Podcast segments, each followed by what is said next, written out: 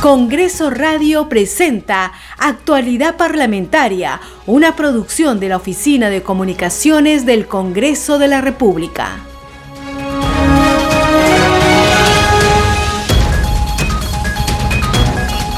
Buenos días, esto es Actualidad Parlamentaria. Hoy es lunes 29 de noviembre del 2021. Mi nombre es Perla Villanueva, los voy a estar acompañando en los siguientes minutos con toda la información del Parlamento Nacional. En los controles estará Franco Roldán, que ya está listo para brindarles toda la información del Congreso de la República. Antes vamos a hacer mención a las radios regionales que nos permiten llevar nuestro contenido en todo el país.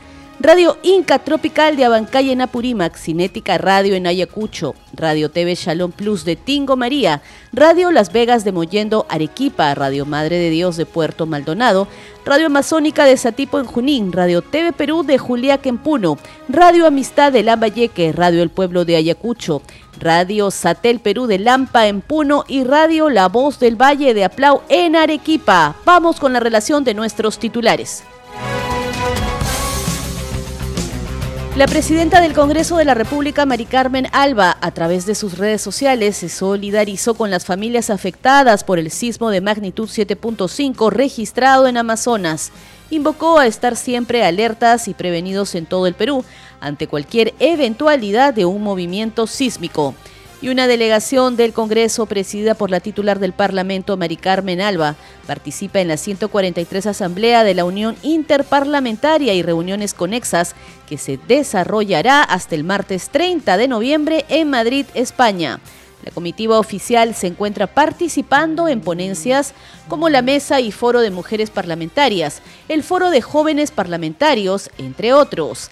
Legisladores de las diferentes bancadas acreditadas al Parlamento Nacional inician desde hoy, lunes 29 de noviembre, al viernes 3 de diciembre, la semana de representación.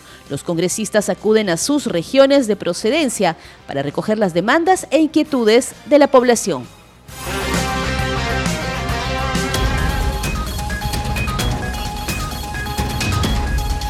De esta manera empezamos actualidad parlamentaria, contándoles que la presidenta del Congreso de la República, Mari Carmen Alba Prieto, a través de sus redes sociales se solidarizó con las familias afectadas por el sismo de magnitud 7.5 registrado en la víspera en Amazonas. En su cuenta de Twitter, para ser precisos, la titular del Poder Legislativo señaló lo siguiente, mi solidaridad y apoyo a las familias afectadas por el sismo en Amazonas. Estemos siempre alertas y prevenidos en todo el Perú ante cualquier eventualidad de un movimiento sísmico. Del mismo modo, también lo hicieron parlamentarios de diferentes bancadas a través de sus cuentas en Twitter y Facebook. Más adelante vamos a tener enlaces telefónicos y comunicación con los congresistas, sobre todo los representantes de Amazonas, quienes se están dirigiendo al lugar para poder brindar el apoyo necesario en coordinación con las autoridades a la población afectada y damnificada por este sismo registrado en la víspera. En tanto, vamos a comentarles que la presidenta del Congreso y los parlamentarios Ernesto Bustamante, Rosángela Barbarán y Wilson Soto participaron en la 143 Asamblea de la Unión Interparlamentaria y reuniones conexas que se desarrolla hasta mañana martes 30 de noviembre en Madrid, España.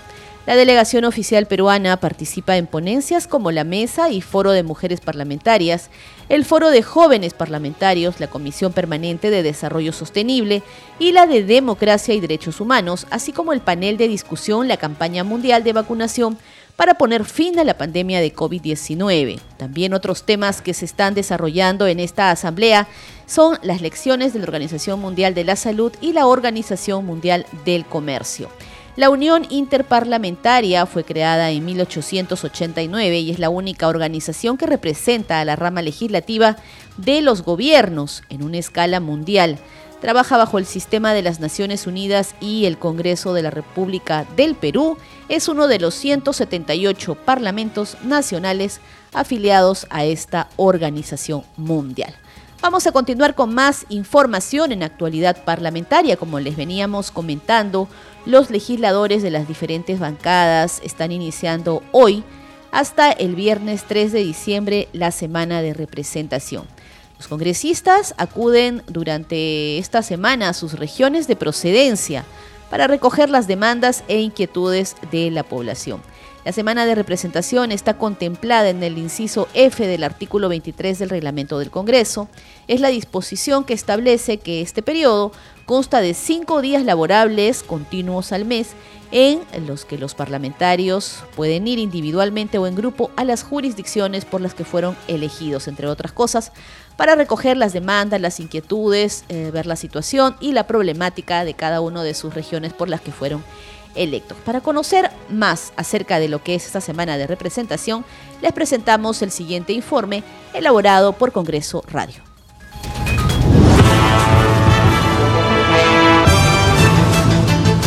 Durante la semana de representación, los legisladores acuden a las regiones que representan, a fin de mantener la comunicación con los ciudadanos y las organizaciones sociales, para conocer sus preocupaciones, necesidades y procesarlas de acuerdo a las normas vigentes. Así lo explica el oficial mayor del Congreso de la República, Hugo Rovira.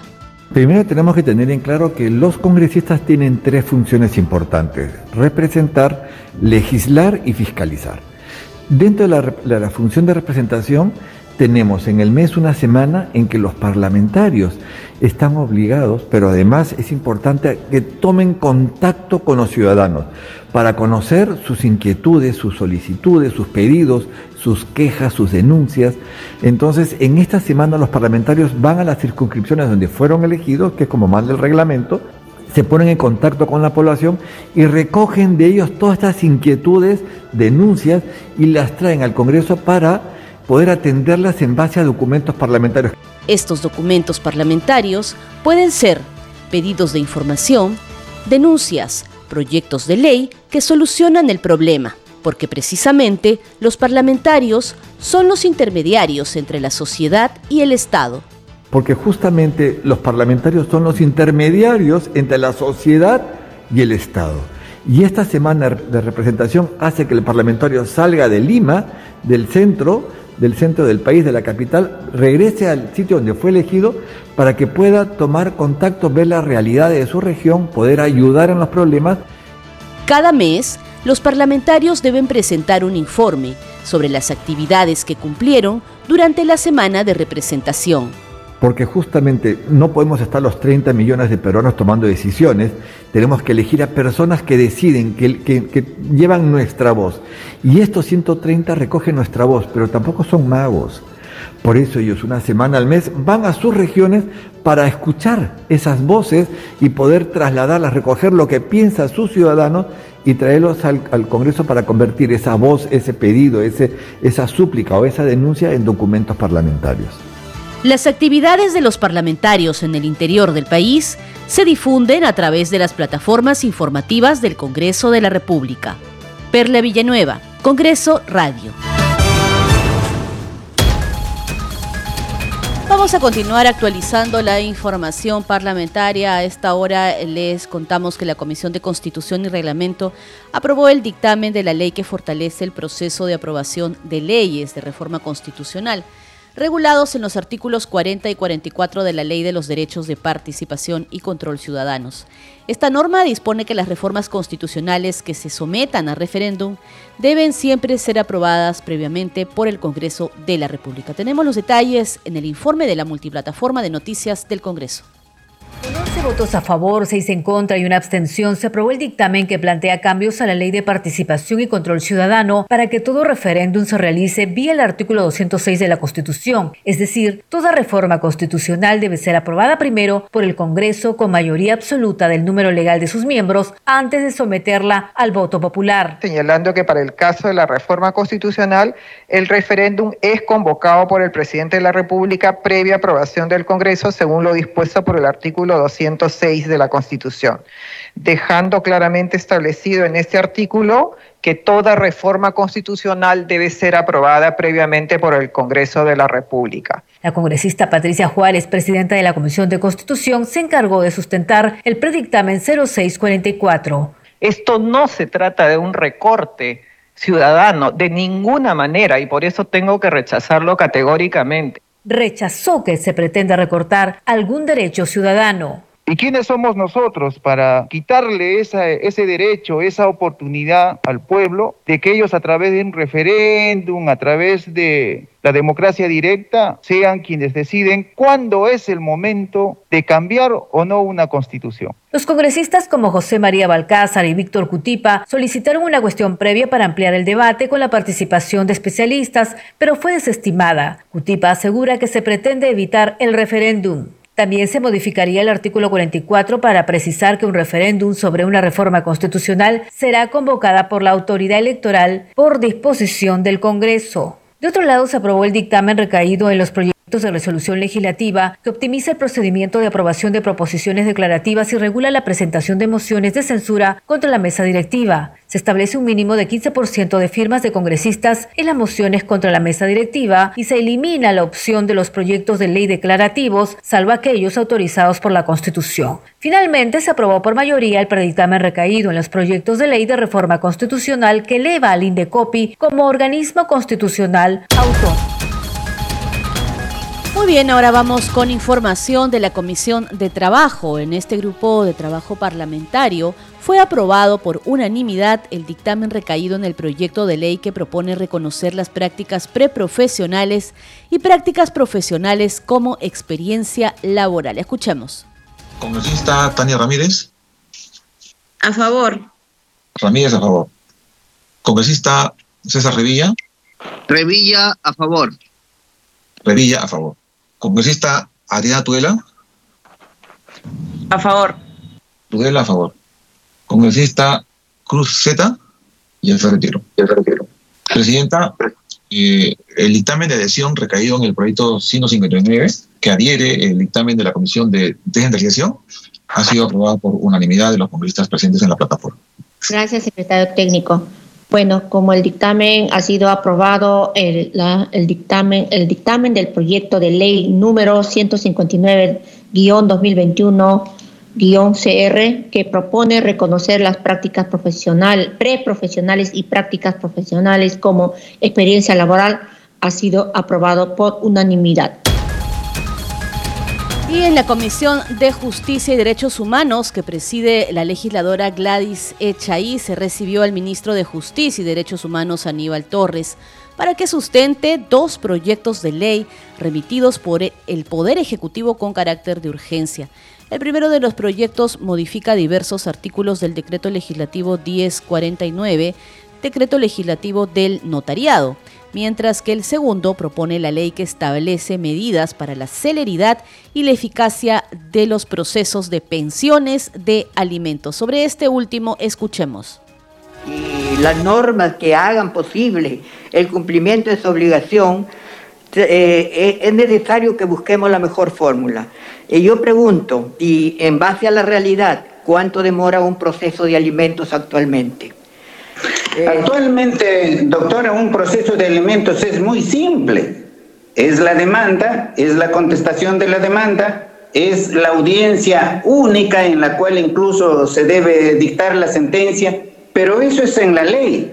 Ese proceso sumarísimo en nuestra realidad social es un proceso larguísimo y muchos eh, menores, por supuesto, están allí sin alimentos, en donde el padre generalmente, no digo que sea el 100%, pero el padre generalmente ha abandonado a su hijo y entonces la madre no tiene que preocuparse por criar al hijo y por trabajar para alimentar al hijo. O sea, una familia totalmente desprotegida. Eso, efectivamente, los procesos de alimentos son tan largos que realmente, eh, ¿qué le voy a decir?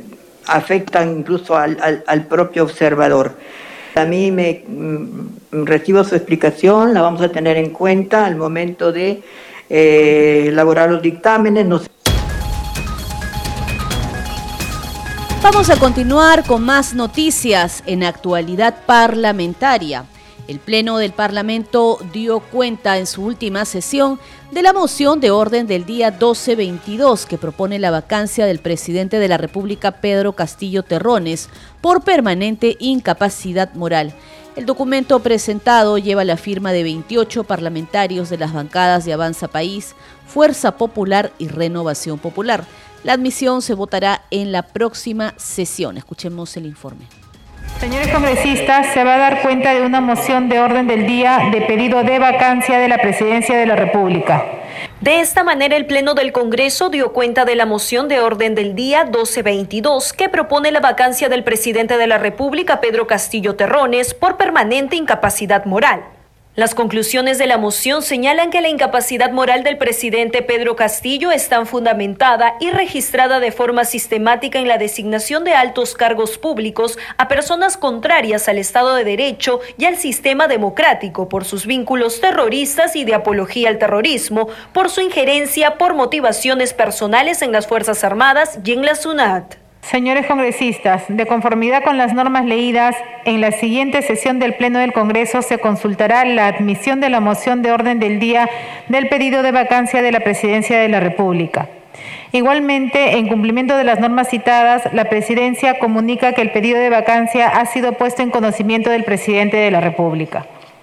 El documento presentado lleva la firma de 28 parlamentarios de las bancadas de Avanza País, Fuerza Popular y Renovación Popular. Cabe señalar que el artículo 89A del reglamento del Congreso señala que para la admisión del pedido de vacancia se requiere el voto de por lo menos el 40% de congresistas hábiles.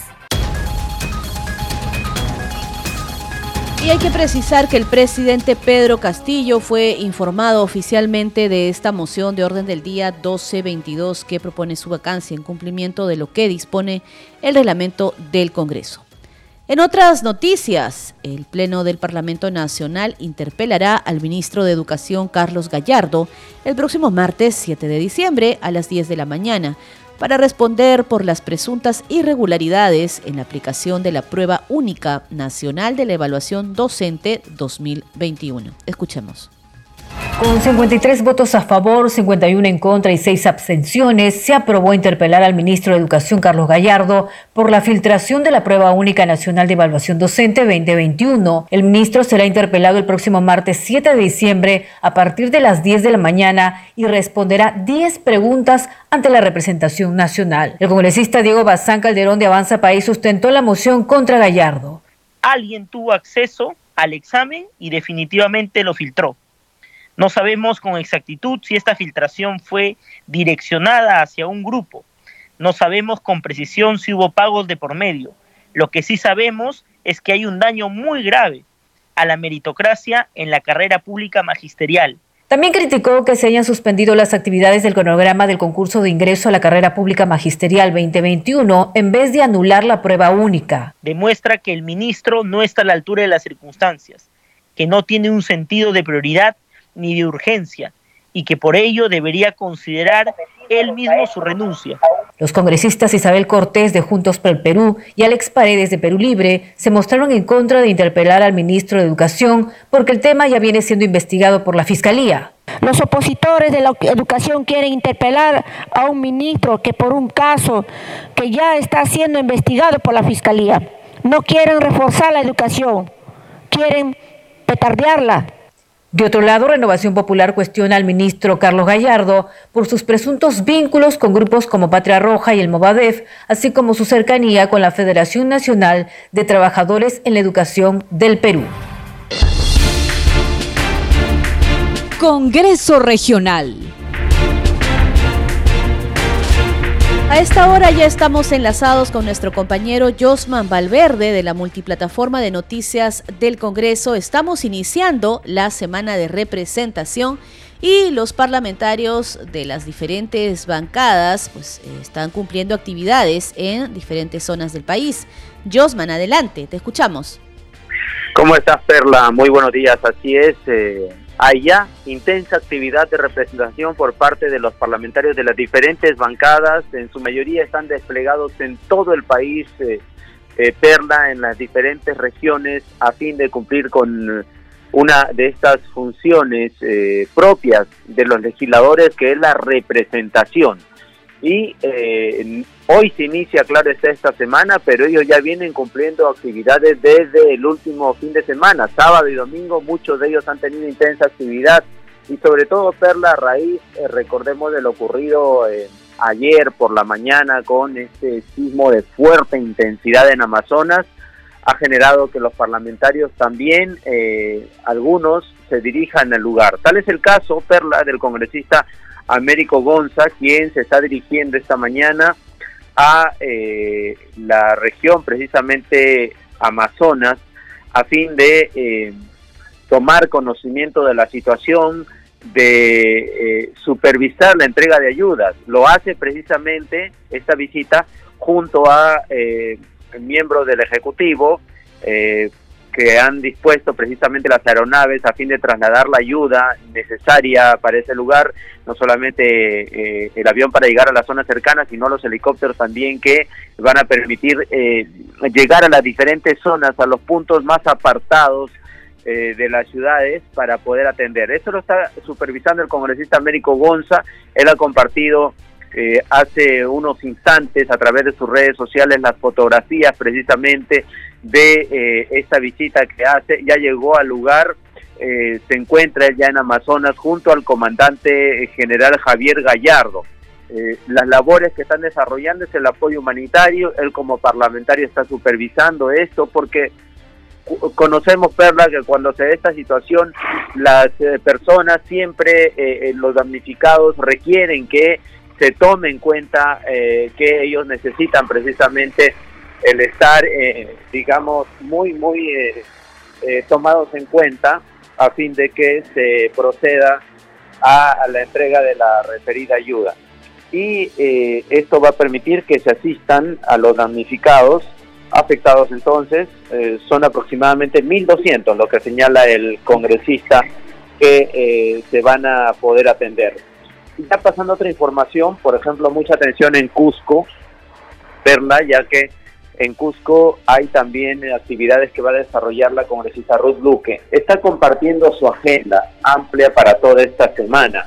Así que eh, ella va a permitir en diferentes lugares de la región eh, poder recoger las inquietudes de los eh, cusqueños y cusqueñas sobre las problemáticas y demandas. Por ejemplo, eh, hoy ella tiene previsto visitar eh, la misma ciudad de Cusco, se va a reunir con las autoridades, eh, los representantes de las organizaciones sociales y también de fiscalización de los municipios, de los gobiernos, tanto del provincial como los distritales.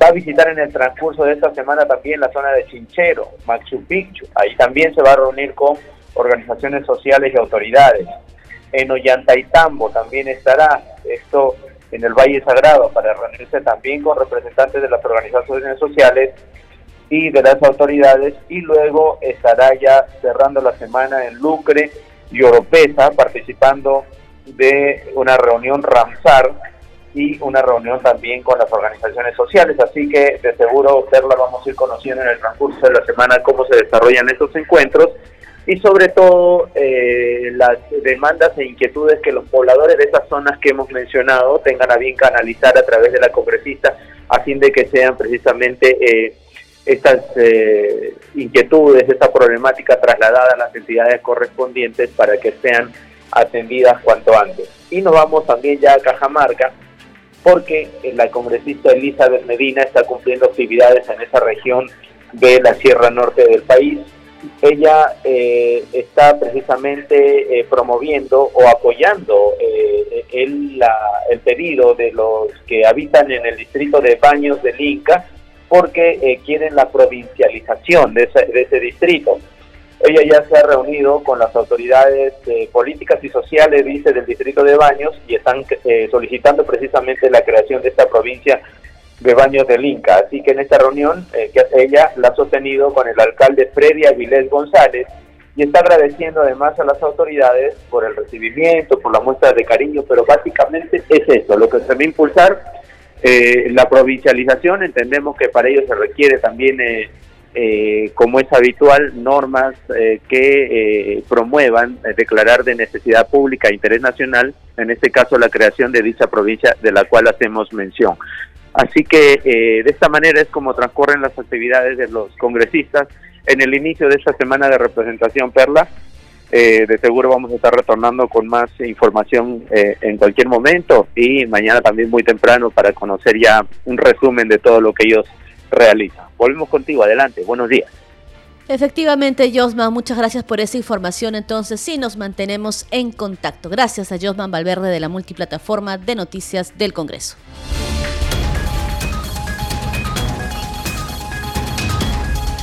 Seguimos actualizando la información parlamentaria. La Comisión Especial de Seguimiento a la Emergencia y Gestión de Riesgo de Desastres COVID-19 se comprometió a trabajar y legislar desde el Congreso para mejorar la infraestructura en los centros educativos a nivel nacional. Fue durante la presentación del ministro de Educación Carlos Gallardo Gómez quien informó sobre el avance del proceso de bioseguridad por la COVID-19 en las instituciones educativas a nivel nacional, así como también sobre el plan de acción de prevención y de control de los contagios, así como las acciones implementadas ante los hallazgos de la Contraloría General de la República en 33 instituciones educativas por el incumplimiento a los protocolos de bioseguridad ante el reinicio de las clases presenciales. Tenemos el informe. El compromiso de gestionar y promover una legislación en favor de los estudiantes que están próximos a iniciar el año escolar de manera presencial y mejorar la infraestructura de los locales educativos fue asumido por el presidente de la Comisión Especial de Seguimiento, Emergencias y Gestión de Riesgo de Desastres COVID-19, Juan Carlos Moricelis, tras escuchar las acciones que adoptará el Ministerio de Educación. Y nos ratificamos en el compromiso de continuar realizando visitas de inspección a las diferentes instituciones competentes en la atención de la emergencia sanitaria en aras de contribuir en la fiscalización de las medidas adoptadas para la prevención y control de la pandemia frente a un inminente incremento de casos por COVID-19 el titular del Minedu, Carlos Gallardo Gómez, dio cuenta de los avances en el proceso de bioseguridad en las instituciones educativas a nivel nacional, el plan de acción de prevención y de control de los contagios, así como las medidas implementadas ante los hallazgos de la Contraloría General de la República en 33 instituciones educativas por el incumplimiento de los protocolos establecidos debido a la pandemia. Gallardo advirtió que los presupuestos son insuficientes para asegurar el cumplimiento de metas y desempeño de calidad. Sobre la vacunación de menores, dijo que se reunirá con el ministro de Salud, Hernando Ceballos, para acelerar dicho proceso, autoridad que también será citada a la comisión el lunes 6 de diciembre a las 9 de la mañana. Respecto de las irregularidades denunciadas en la evaluación de docentes a nivel nacional, negó tener responsabilidad alguna, toda vez que cuando asumió el cargo ya estaba en elaboración la parte final del examen. No obstante, dijo que brindará las facilidades que requiera la Fiscalía, Contraloría y Procuraduría para sus investigaciones. Por último, fue aprobado el plan de trabajo de la Comisión Especial que fiscalizará y desarrollará políticas para la vigilancia epidemiológica en los niveles de gobierno central, regional y local.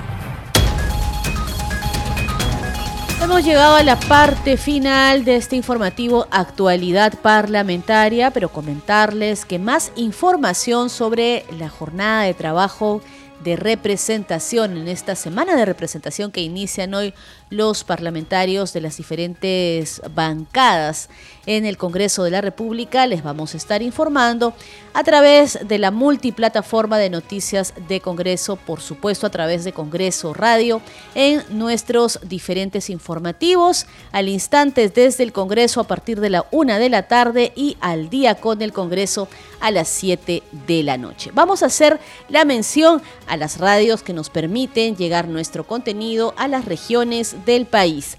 Radio Inca Tropical de Abancay en Apurímac, Cinética Radio en Ayacucho, Radio TV Shalom Plus de Tingo María, Radio Las Vegas de Mollendo Arequipa, Radio Madre de Dios de Puerto Maldonado, Radio Amazónica de Satipo en Junín, Radio TV Perú de Juliaca en Puno, Radio Amistad de Lambayeque, Radio El Pueblo de Ayacucho, Radio Satel Perú de Lampa en Puno, Radio La Voz del Valle de Aplau en Arequipa. Estuvo con ustedes Perla Villanueva en la conducción, en los controles Franco Roldán. Sigue en sintonía de Congreso Radio. Nos reencontramos mañana a la misma hora. Buenos días. Congreso Radio presentó Actualidad Parlamentaria, una producción de la Oficina de Comunicaciones del Congreso de la República.